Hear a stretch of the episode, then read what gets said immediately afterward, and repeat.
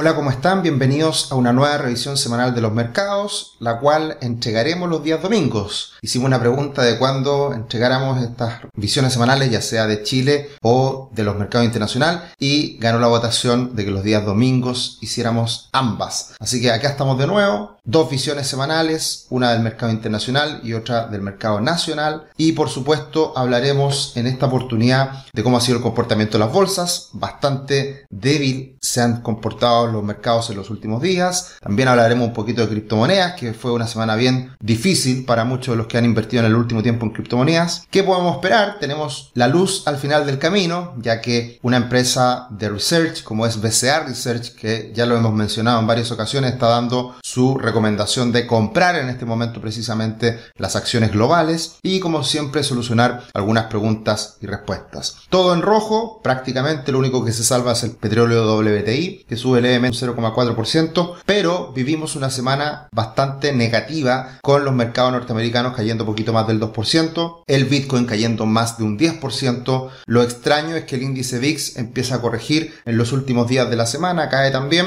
contradictorio con la caída de las bolsas, y el oro y el cobre caen también de manera importante. El tablero de la bolsa de Estados Unidos, el Standard Poor's 500, bastante rojo, eh, destacan las caídas de grandes tecnológicas como Apple, Microsoft, Tesla, se desploma un 11% y se mantienen algo más estables Google y Amazon. Tenemos también caídas de Nvidia, más de un 5%, relacionado obviamente al mundo de las criptomonedas, bancos cayendo, cuidados de la salud cayendo, prácticamente todos los sectores cayendo, lo único que se mantiene más o menos estable o levemente positivo es algo habitual en situaciones como esta, el sector de consumo defensivo. Ahí tenemos Coca-Cola subiendo, entre otras. ¿Y qué es lo que está pasando en el contexto actual? No hay muchas novedades. Sigue el proceso de retímulos, de alza de tasas y de reojo tenemos que estar mirando la inflación para de esa manera poder saber, anticipar, predecir de cierta manera qué va a seguir haciendo la Reserva Federal. Y, lo que se vio esta última semana por lo menos es que las bolsas siguieron cayendo, pero las tasas de interés de los bonos del Tesoro de 10 años vivieron un repunte asociado a que hay mayor temor en la economía, en los mercados. Y eso es importante tenerlo en cuenta porque se distingue en cierta manera este comportamiento transversal de caídas en todos los instrumentos financieros a ver un repunte en la renta fija que suele ser un activo refugio y que compensa en cierta medida las caídas de los mercados cuando tenemos una cartera diversificada. Las cifras de inflación en la última semana se moderaron, se moderaron en el último mes respecto a cómo venían eh, conociéndose estas cifras de inflación mensual, pero de todas formas no es novedad que seguimos en niveles elevados,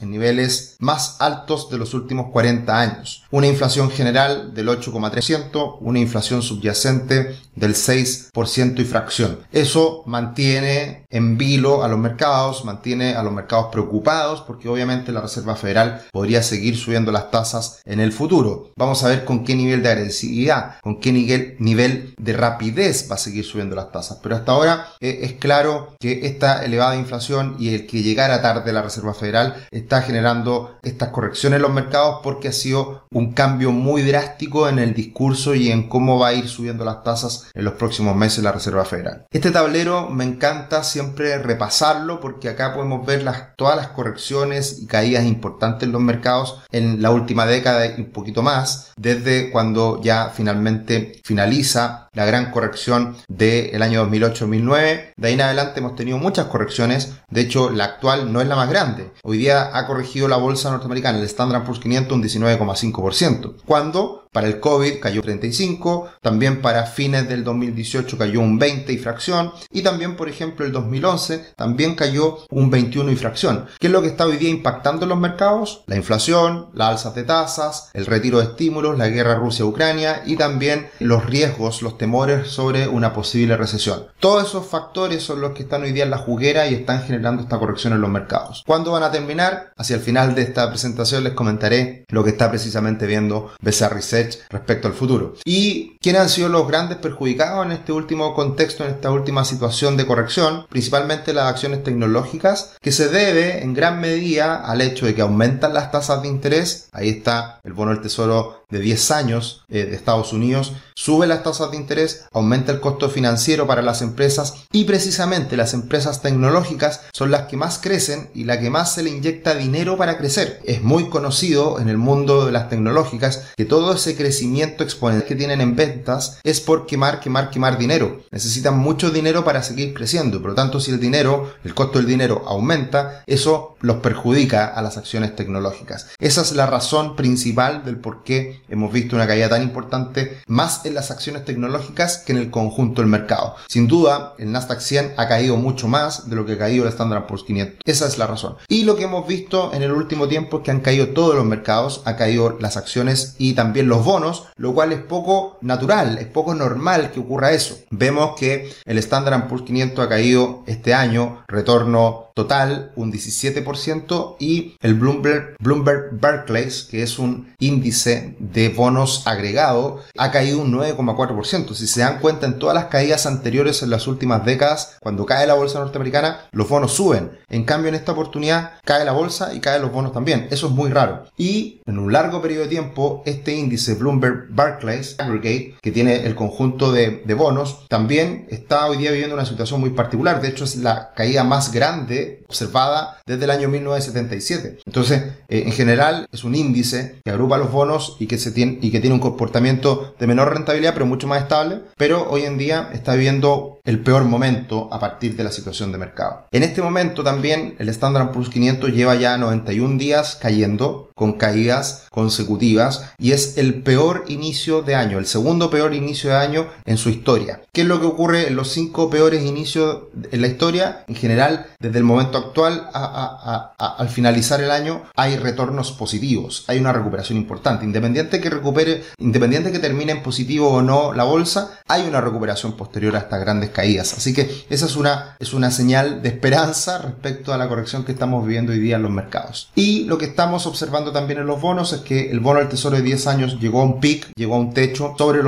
3%, 3,2 aproximadamente, que era una gran resistencia y de ahí en adelante ha venido una corrección. ¿Habrá llegado al punto culmine de punto de inflexión? Podría ser. Veremos cómo se desarrolla el bono del tesoro de 10 años en los próximos días, pero ya tocó o se acercó mucho a esta resistencia en los 3,2 en el caso del bono del tesoro de 10 años. Otro indicador importante que habíamos dejado un poquito de lado en las últimas semanas, meses, es el indicador de Warren Buffett, que básicamente es lo que dice es hacer una relación entre el PIB del mundo y las bolsas mundiales. Y eso había llegado a un nivel histórico máximo sobre 140 el índice y hoy día está en 121. A raíz de la caída de las bolsas, obviamente que esto es positivo y relaja en cierta medida este comportamiento tan alcista que venía mostrándose y que no tenía mucho sentido con el crecimiento económico a nivel global. Y lo último a comentar respecto a lo que ha pasado esta, esta semana en los mercados, sin duda es muy relevante lo que ha pasado con el Bitcoin, las criptomonedas y en particular Terra Luna, que vivimos una corrección muy importante. El Bitcoin cayó más de un 10% en la última semana y estuvo a punto de romper ya definitivamente los 30 mil dólares o 29.500, que es un piso muy importante. Si llega a romper ese nivel con claridad, la caída puede ser estrepitosa porque no hay mayores soportes hasta bien abajo, más cercano a los 12 mil, 10 mil dólares. ¿Y qué pasó esta última semana? Algo que es clave en los mercados financieros, la confianza. Y se perdió la confianza absolutamente en una de las criptomonedas que era un proyecto que al parecer tenía bastante eh, aceptación, bastante reconocimiento y por ende esta criptomoneda Terra Luna se desploma y pierde prácticamente todo su valor. Ese desplome es importante tenerlo en cuenta porque es pérdida de confianza y lo que no ha pasado con las criptomonedas en el Bitcoin, Ethereum, que son las más grandes, no se ha perdido esa confianza. Sigue existiendo esa confianza y por eso tuvieron caídas menores. Pero a nadie le debe sorprender lo que ha pasado en las criptomonedas. Ya ha caído el Bitcoin desde máximos a los mínimos de esta semana un 63%. Y hemos tenido otras oportunidades donde ha caído un 84, un 85, un 94%. Obviamente ahora es más doloroso porque la caída se siente más desde las alturas y también hoy día hay una masa crítica de inversores más grande. Pero esto no es nada nuevo, no es nada raro. Ha pasado en el tiempo en que esta criptomoneda, las criptomonedas en general y el Bitcoin en particular, sigue siendo un activo del futuro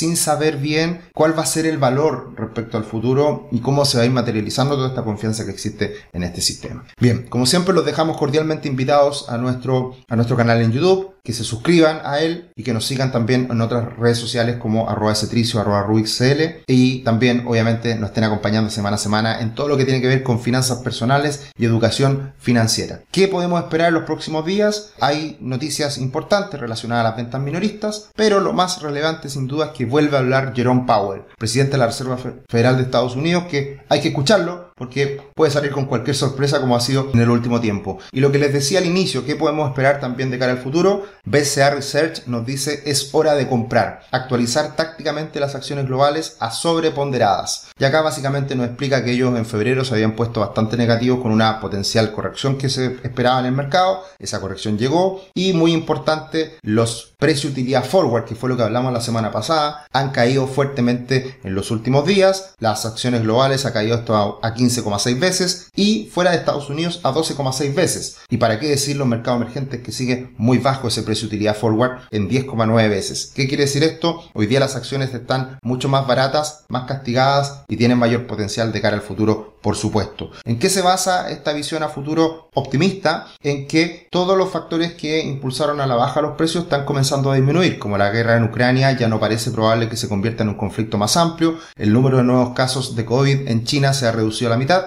y la, y la inflación mundial a techo. Eso es lo que espera hoy en día BCA Research. Así que una cuota de optimismo y precisamente Rodrigo Saraiva nos pregunta esta semana, Sergio, considerando que el precio utilidad del Standard Poor's 500 está en torno a 17 veces y que probablemente siga cayendo, ¿crees que es un buen momento para aumentar posiciones en algunos ETF de acciones globales o del Nasdaq? Por supuesto, hoy día es mucho más atractivo invertir teniendo en cuenta esta corrección. Esto no quiere decir que pueda seguir cayendo un poquito, pueda caer un poquito más, pero por supuesto hoy día es mucho más atractivo comprar acciones a nivel global que lo que fue a fines del año pasado, que estaba en estos máximos y estaba todo bastante optimista y eufórico en exceso. Y Alexander nos pregunta cómo se invierte en la bolsa de valores, no sé nada de esto. Bueno, en Rubix te podemos ayudar, asesorarte en cómo invertir, en cómo planificar tu futuro, en qué hacer para tomar buenas decisiones con tu dinero. A eso nos dedicamos, a eso venimos todas las semanas también para poder reforzar esta idea y poder educar. Así que encantado de que nos puedan mandar un correo, Alexander, a contacto.rubix.com. Felices haremos una reunión de diagnóstico contigo. Eso sería por esta semana en la visión semanal de los mercados internacionales. Seguimos con este nuevo formato. Felices de que le haya gustado. Nos vemos la próxima semana.